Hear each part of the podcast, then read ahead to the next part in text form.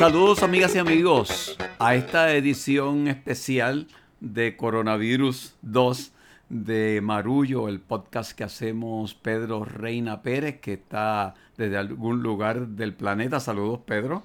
Hola Silverio, estoy en Marejada Studio. Ah, estás ahí en Miramar. Pues yo estoy acá por Guainabo. Ana Teresa no está con nosotros. Como ustedes saben, ella está en sus últimas etapas de su embarazo y, está teniendo los cuidados pertinentes para este momento. Pero un abrazo hoy para estamos aquí un abrazo y nuestro cariño para ella. Hoy habías planteado unos temas, Pedro, que me gustaría que replantearas para que la gente sepa y reaccionarte a por lo menos a uno de ellos. Bueno, eh, un saludo a toda nuestra audiencia. En efecto, esta semana, desde que hicimos el programa especial en, en el fin de semana hemos duplicado las descargas y sabemos por los comentarios de las redes sociales que están pendientes a esta conversación, así que yo le proponía a Ana Teresa que, como ya dijo Silverio, está pendiente de su embarazo y de su parto inminente, no, no, sabemos cuándo va a ser. Y esos temas eran el aislamiento social, que es esto que estamos viviendo en este momento, la respuesta de los gobiernos a los desafíos que esta pandemia propone y finalmente el rol del arte y de los artistas en este momento en el que no podemos salir y que hemos visto no solamente aquí en Puerto Rico sino en otros lugares del mundo como Italia y España eh, unas expresiones espontáneas artísticas estéticas que, que verdaderamente dan cuenta de cómo la gente en momentos de suprema necesidad recurren al arte como una medicina para estas cosas. Así que yo, en primer lugar, me atrevo a lanzarme el primer tema del aislamiento social para comentar que es una medida drástica para la cual no tenemos preparación ni experiencia. En Puerto Rico no hemos visto que institucionalmente se les requiera a la población mantenerse acuartelada en sus hogares. Los epidemiólogos nos dicen que esta pandemia presenta muchos desafíos y uno de ellos es que este virus se puede transmitir antes de tener eh, síntomas. Entonces la, el aislamiento social es una manera de contener la interacción con la gente de tal manera que se reduzca un poco el, el riesgo del contagio, que ese vector de contagio persona a persona se reduzca considerablemente, aunque sabemos que el periodo de incubación es de dos semanas y que para que el aislamiento social sea efectivo, probablemente va a tener que ser superior a las dos semanas. Los, el Centro de Control de Enfermedades, el famoso CDC en Atlanta, en el día de ayer dijo que en realidad para que el aislamiento social tuviera un efecto notable debía ser de alrededor de ocho semanas. Y nosotros no estamos ni siquiera cerca de considerar eso de ocho semanas. Ahora mismo, eh, eh, hoy que estamos grabando, ¿verdad? El mundo da cuenta de esta convulsión, los mercados eh, de acciones y de valores han tenido una caída estrepitosa que ha hecho inclusive que se detenga toda actividad de compra y venta de valores en algunos mercados simple y sencillamente porque el pánico ha hecho que haya una especie de estampida. Entonces sabemos que el mundo no está preparado para esto, sabemos que esto eh, supone un gran impacto para la economía. Hay personas que si no salen a trabajar pues no devengan un emolumento, un salario y por lo tanto eso va a afectar su capacidad para enfrentar las necesidades alimenticias y de, de otro tipo que cada persona tiene. Pero es importante recordar lo estamos haciendo no solamente por nosotros, sino también por los adultos mayores, que son los más susceptibles al embate del coronavirus del COVID-19. ¿Cómo lo ves tú, Silverio? Pues mira, a mí este aislamiento social, te juro que yo no lo llegué a pensar. Fue algo que cuando el, pasado domingo Jessica cerró la tiendita que tiene de medias en San Patricio y decidimos que, dadas las recomendaciones de la gobernadora y todo lo que se estaba discutiendo a nivel de mundial, pues había que quedarse en casa, pero hablábamos que, que el puertorriqueño, eh, por su espíritu fiestero, era muy fácil que al no haber trabajo, entonces, pues mira, estamos de vacaciones. Y entonces le decía, vamos a tener que, uno, dar el ejemplo de, quedarnos en la casa, hacérselo saber a la gente y buscar formas de entretener a la gente para que vean que estar en la casa puede ser divertido. Y entonces surgió la idea de que el domingo por la noche íbamos a hacer una transmisión eh, de cómo les iba todo el mundo. Yo iba a compartir algunas cosas que había estado haciendo durante el día. Y de pronto, para nuestra sorpresa, en un momento determinado, Pedro, habían sobre 2.000 personas conectadas al Facebook Live. Y entonces muchos de los comentarios decían, no dejen de hacer esto. Entonces yo lo que hice fue que lancé un reto a que otros artistas compartieran su arte con la gente a través del Internet, porque los artistas siempre hemos estado ahí, ahí. Eh, ocurre lo del huracán, ocurre lo de los temblores y los artistas están ahí siempre como para hacer actividades que puedan ayudar a la gente. Pues, pues como en esta ocasión la situación es distinta, no podíamos salir del hogar, pues reté a otros artistas a que lo hicieran. Y Carlos Esteban Fonseca, este, bueno, la, la, lista es larga de artistas que respondieron y me doy cuenta que entonces otros artistas a nivel mundial estaban haciendo lo mismo, estaban dando conciertos. Pues yo te tengo que decir que, que lo que comenzó como un acto espontáneo el domingo por la noche, pues ya el lunes por la noche ya se convirtió prácticamente en, rutina y hoy volvemos a estar a las 8 de la noche en el momento que estamos hablando, ¿no? Con la gente estoy lanzando retos de cómo hacer una décima, retos de cómo la gente puede buscarle aspectos positivos a este aislamiento social y de pronto me doy cuenta que uno con creatividad y con entusiasmo puede contribuir a que la gente busque el lado positivo de situaciones que no son muy cómodas como esta. Lo que la gente me ha dicho a través de las redes sociales en términos de lo que positivo que le han sacado a esto ha sido extraordinario.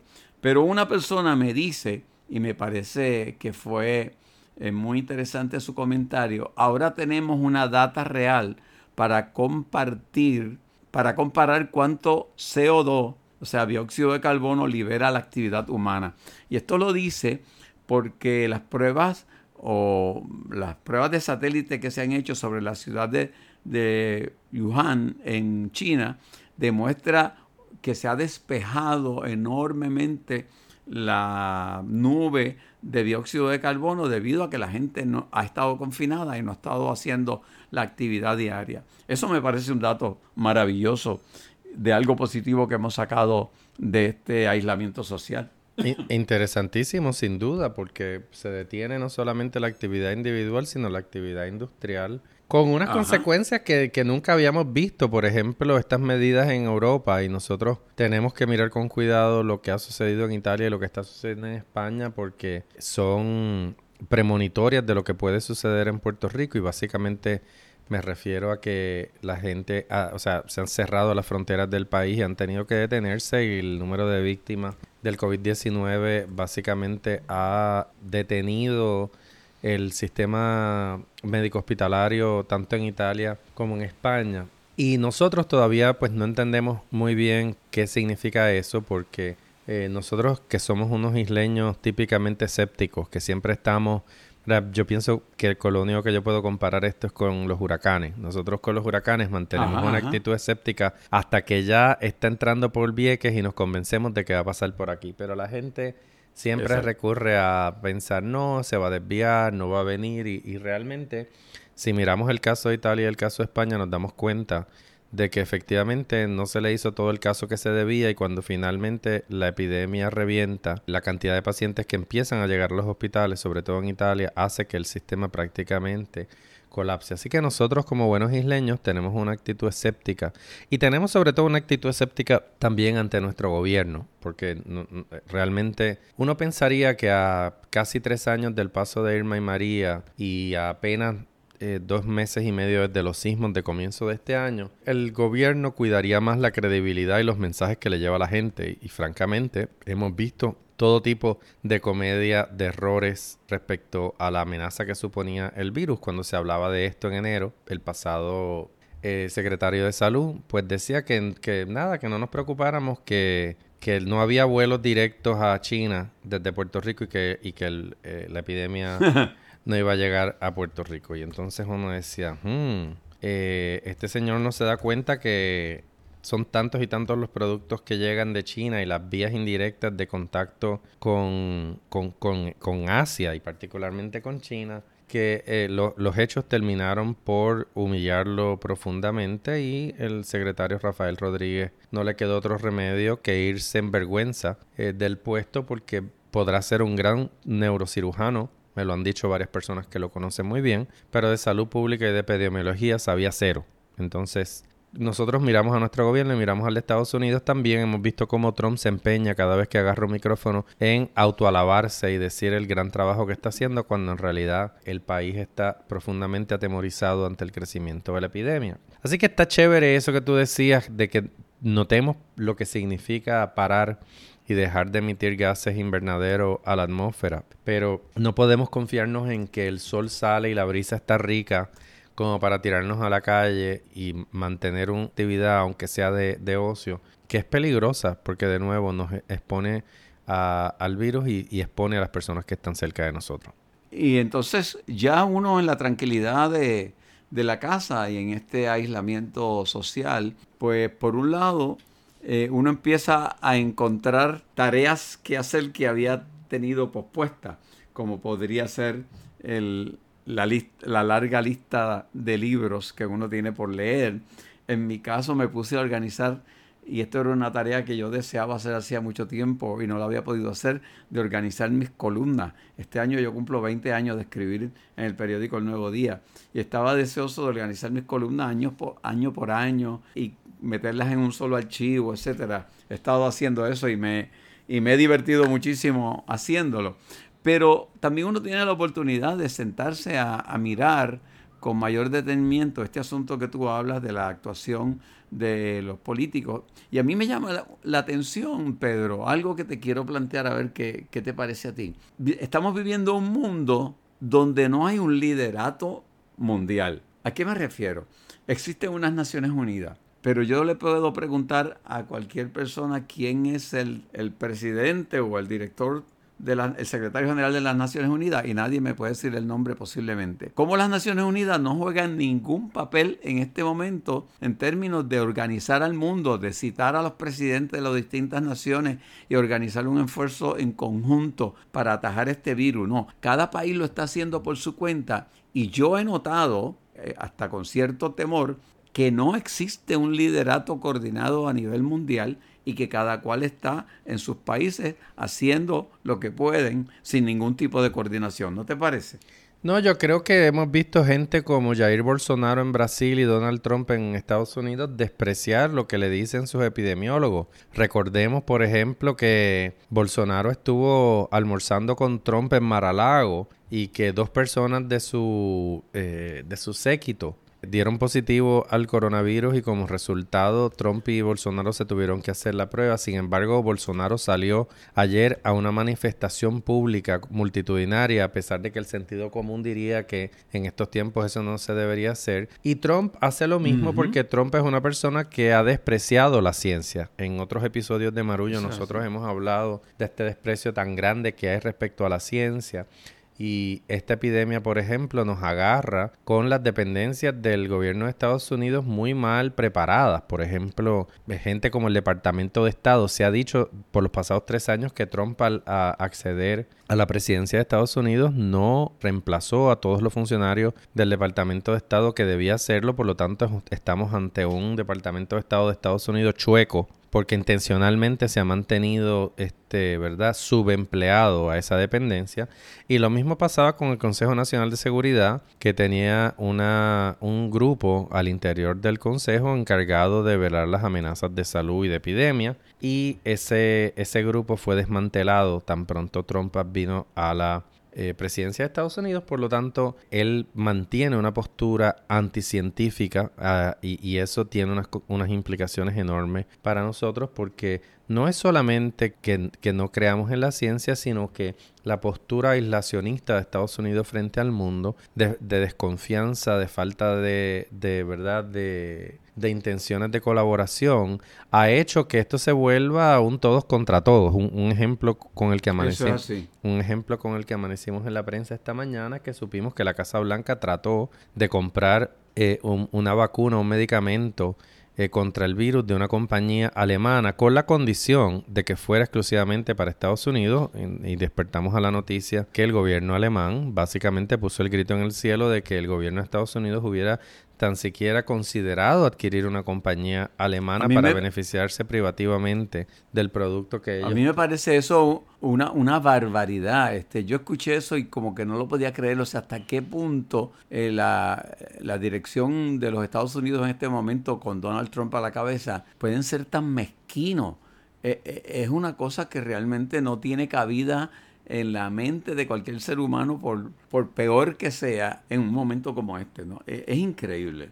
No, y además sabemos que, que, en Puerto Rico, y lo comentábamos en el episodio anterior eh, de Marullo, en Puerto Rico hubo acercamientos de la Organización Panamericana de la Salud para trabajar con la, epidemia, pero en este afán de agradar a la Casa Blanca y de seguirle los pasos en todo, se despreció esa posibilidad para entonces seguirle los pasos a lo que dijera la administración Trump. Yo, por ejemplo, que eh, hoy envié una colaboración al Nuevo Día, pensaba mientras escribía la columna que se, se titulará y, y, la verdad nos hará libre. Pensaba, por ejemplo, en esta fotografía que salió hace apenas dos semanas del Partido Republicano en Puerto Rico, Jennifer González, Luis Fortuño, Zoraida Fonalleda, Ángel Pérez, todos agarrando un letrero que decía Latinos con Trump, ¿verdad?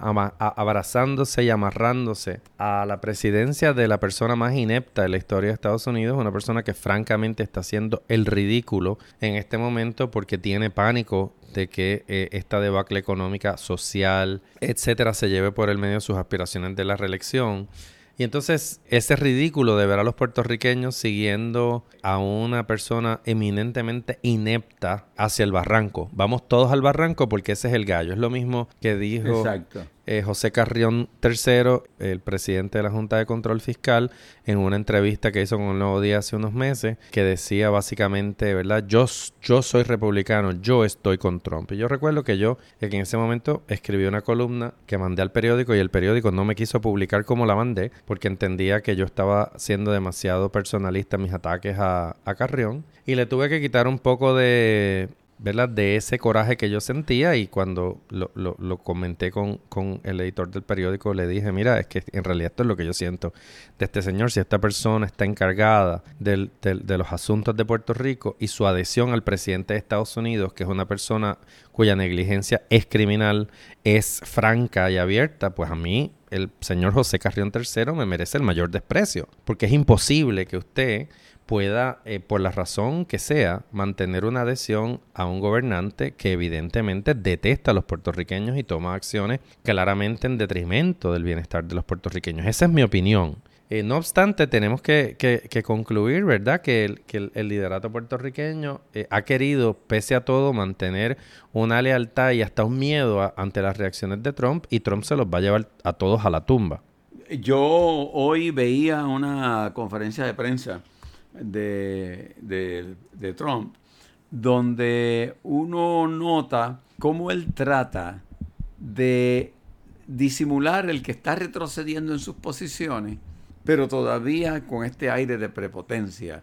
Por ejemplo, hoy decía que esta emergencia podría durar hasta julio o agosto, porque nosotros estamos en América haciéndolo muy bien.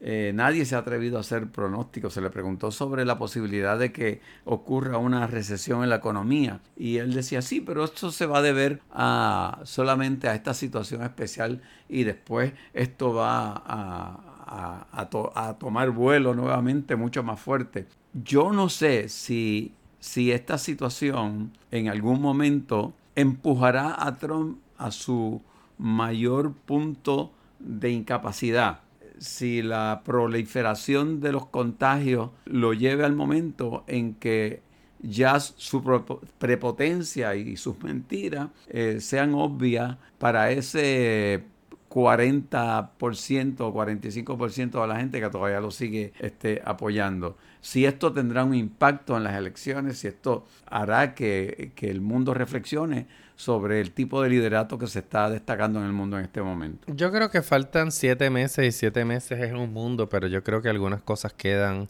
muy claramente. A mí me parece que lo que pasa en Puerto Rico y lo que pasa en Estados Unidos está guiado, y me refiero a las acciones de los gobernantes, por un interés partidista. Trump quería llegar a las elecciones con una economía vibrante que él se acreditaba a pesar de que este periodo de 11 años que terminó hace apenas dos semanas es un, se lo debe en realidad a Barack Obama, unos años que comienzan después de la debacle hipotecaria en el 2008 y que entonces tuvo un, un periodo ¿verdad? inédito de prosperidad que termina con, con, estos aires de recesión y de caída de los mercados en el mundo, pero que había sido su carta de presentación porque Trump se acreditaba a eso y de momento la economía cae. Hoy el Banco de la Reserva Federal tiene los intereses en 0% y eso es dramático no tuvo ningún efecto aparentemente. No, y porque hay muchísimas preguntas sobre cómo se va a subsanar la ausencia de consumo, que es una de las cosas que, que este aislamiento social le inflige a la economía, ¿no? Te consumimos de otra manera, pero no a la misma escala y de la misma forma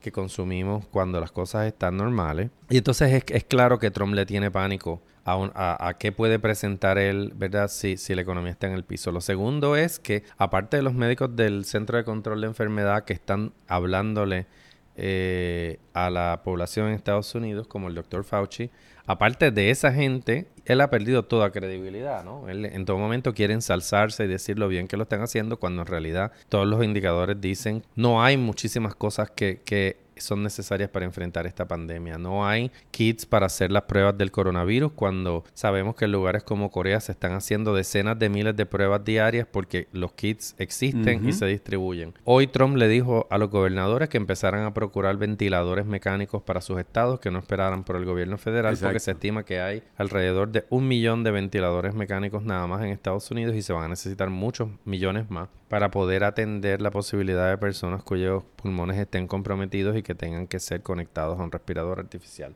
Ese tipo de cosas deja en evidencia que se está improvisando. Hay una parte de la base de Trump además que piensa que este virus es una fabricación del Partido Demócrata y que en realidad es este, una, una estrategia de la oposición para infligirle un daño al presidente. Pero aquí en Puerto Rico, por, por ejemplo, que tenemos una escuela de salud pública en el recinto de ciencias médicas y que tenemos epidemiólogos competentes, da pena ver cómo el gobierno ha sido, ¿verdad?, muy eh, negligente y muy necio a la hora de eh, comunicar las estrategias que son necesarias. Ya vimos cómo las pruebas que se enviaron al CDC, las primeras pruebas fueron enviadas mal. Y ahora mismo, si miramos la prensa, pues sabemos que hay eh, algunos casos más que son sospechosos, pero tenemos cero confianza en lo que los funcionarios nos están diciendo y en la capacidad que tienen para atender esto. En Estados Unidos los hospitales se están despejando en muchos estados precisamente para estar listos si en algún momento se disparan los casos del COVID-19 y hace falta tratar a la gente. Aquí en Puerto Rico no tanto. Entonces yo pienso que la gobernadora debería eh, valerse del mejor talento y respectivo de que está de frente a una primaria con Pedro y Básicamente entregarse plenamente a las personas que saben y eh, volverse un agente de cambio y básicamente responder a los puertorriqueños aunque le cueste las elecciones, porque en realidad ahora ah. mismo eh, el, el, fracaso de esta estrategia es de ella. Entonces, si no tiene ya nada que perder, por lo menos que se note alguna integridad eh, y alguna cosa que no sea la amenaza, porque vemos que por otro lado están diciendo, no, el que no cumpla, esto es lo que le vamos a hacer y lo vamos a arrestar. Está chévere. Yo creo que hay que tomar medidas dramáticas para hacerle saber a la población que no debe asumir riesgos innecesarios, pero estamos esperando todavía que la gobernadora y su equipo de trabajo demuestren que están a las alturas, a la altura de este desafío y no simplemente improvisando. Me, da la impresión de que en ese campo de, de la cosa política superficial, ¿no? Donde, donde la imagen o la apariencia se convierte en realidad, me parece que la gobernadora está utilizando adecuadamente para ese sector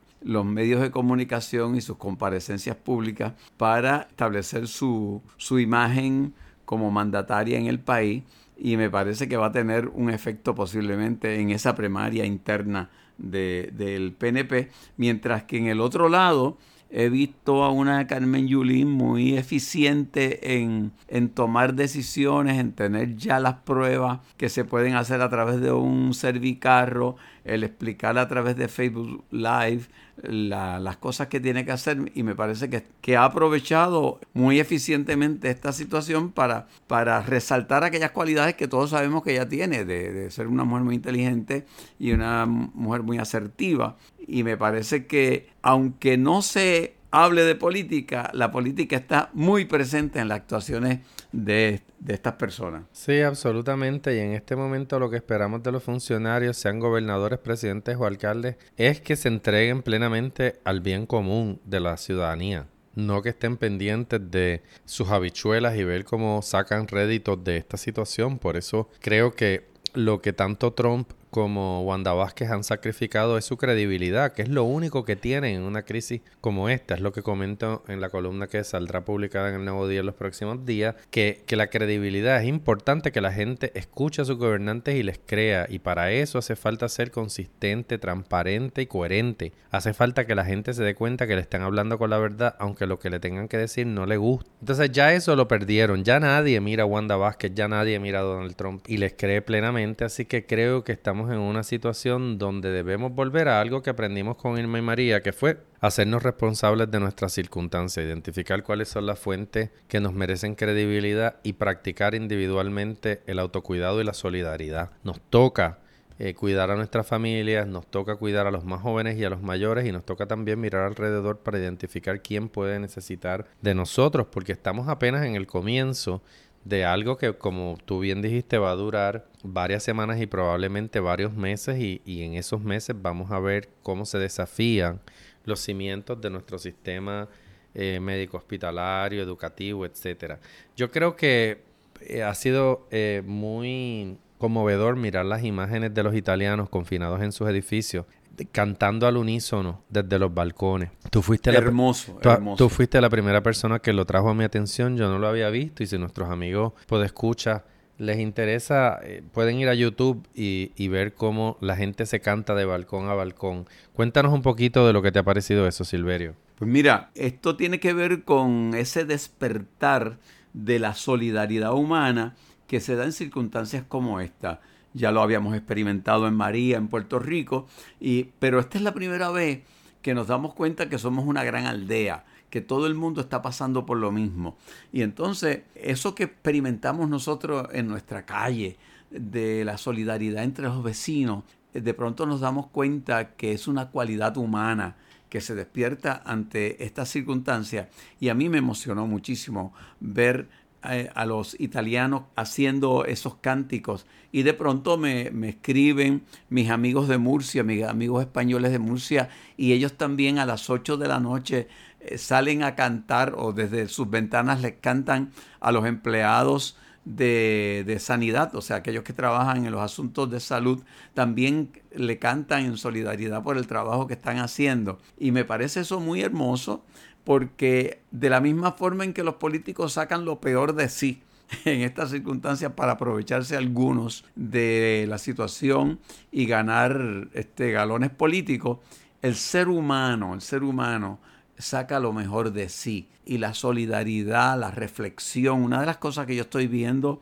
en las contestaciones que la gente me está dando al reto que puse de que enumeraran tres cosas positivas que habían sacado de este aislamiento social. Hay una, una reflexión que, que permea en el ambiente y ojo, cuando el ser humano hace una pausa, y se pone a reflexionar, aquellos que no reflexionan y aquellos que utilizan las circunstancias para beneficio propio, van a quedar retratados, porque tenemos en este momento la pausa para el discernimiento y para mirar lo que ocurre a nuestro alrededor sin la prisa cotidiana que nos mantiene todos los días corriendo desesbocadamente. Sí, detenernos es eso, eh, es, de, momento eh, encontrarnos frente a nosotros mismos y encontrar las respuestas para poder mirar hacia adentro y mirar hacia afuera. Estamos, como dijimos al principio del episodio, viviendo tiempos inéditos y no debemos eh, solamente confiarnos en que esto es de, de, dos o tres días y en este confinamiento autoimpuesto en cierto sentido, porque al final no tenemos un policía frente a la puerta que custodia nuestros movimientos y nuestras acciones.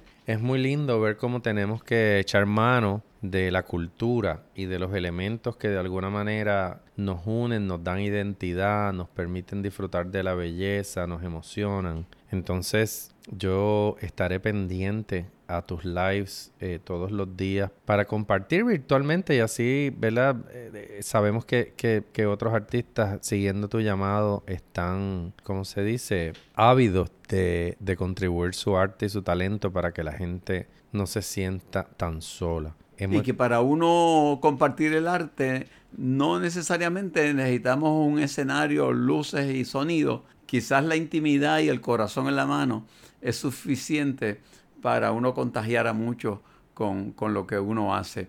Y, cierro con esta reflexión que la dije las otras noches, cuando alguien me preguntó, bueno, ¿y ustedes qué van a hacer? Porque le cancelaron conciertos. Yo, yo tengo ya dos conciertos cancelados, eh, como cuatro charlas que iba a dar también canceladas y la gente preguntaba, bueno, ¿y, ¿y, económicamente qué van a hacer? Pues mira, honestamente, yo estoy preocupado en este momento por hacer todos los días esta transmisión para entretener a la gente, para educar a la gente. Y me doy cuenta que cuando uno se enfoca en apoyar a los demás, se le olvidan sus propias penas. Y yo creo que ese es el llamado y es a lo que me voy a dedicar cada día. Cómo puedo enfocarme en servirle a los demás, cómo puedo leer más, cómo puedo aprovechar cada minuto de este aislamiento social para ser una mejor persona. Y si me enfoco en eso, eh, cuando todo esto pase y aparezca entonces trabajo, pues entonces bregaremos con trabajar, pero mientras tanto no me voy a preocupar por eso. Absolutamente. Le mandamos un abrazo grandísimo a Ana Teresa, que está en Río Grande y a Modesto su esposo en espera del nacimiento de su hijo Nicanor, que es inminente, no sabemos cuánto va a ser, pero no pudo estar. Pero ya, ya, esto, esto puede ser hoy, puede ser en dos o tres días, pero ya. Exactamente, pronto daremos la noticia por aquí de que el alumbramiento ocurrió. Síganos en las redes, denos like en Facebook, compártalo con sus amistades. También nos puede seguir en Instagram y en Twitter, estamos allí como arroba marullo media. Yo soy Pedro Reina Pérez y les mando un abrazo desde Marejada Estudio en Miramar. Y este es Silverio Pérez desde acá, desde Cupey para estar ahí conectados siempre. Esto es Marullo, que siempre estará con ustedes en todos los momentos en que haga falta y compartan este podcast con todos sus amigos. Así mismo, hasta la próxima. Marullo es un proyecto de Agora Cultural Architects. Las productoras ejecutivas son Elsa Mosquera Sterenberg y Beba Rivera. La gerente de desarrollo y contenido es Ángela Marí Sánchez. El diseño gráfico es de Lidimaria Ponte Tañón, la fotografía es de Javier del Valle, la música original de Guarionex Morales Matos y la locutora es Fabiola Méndez.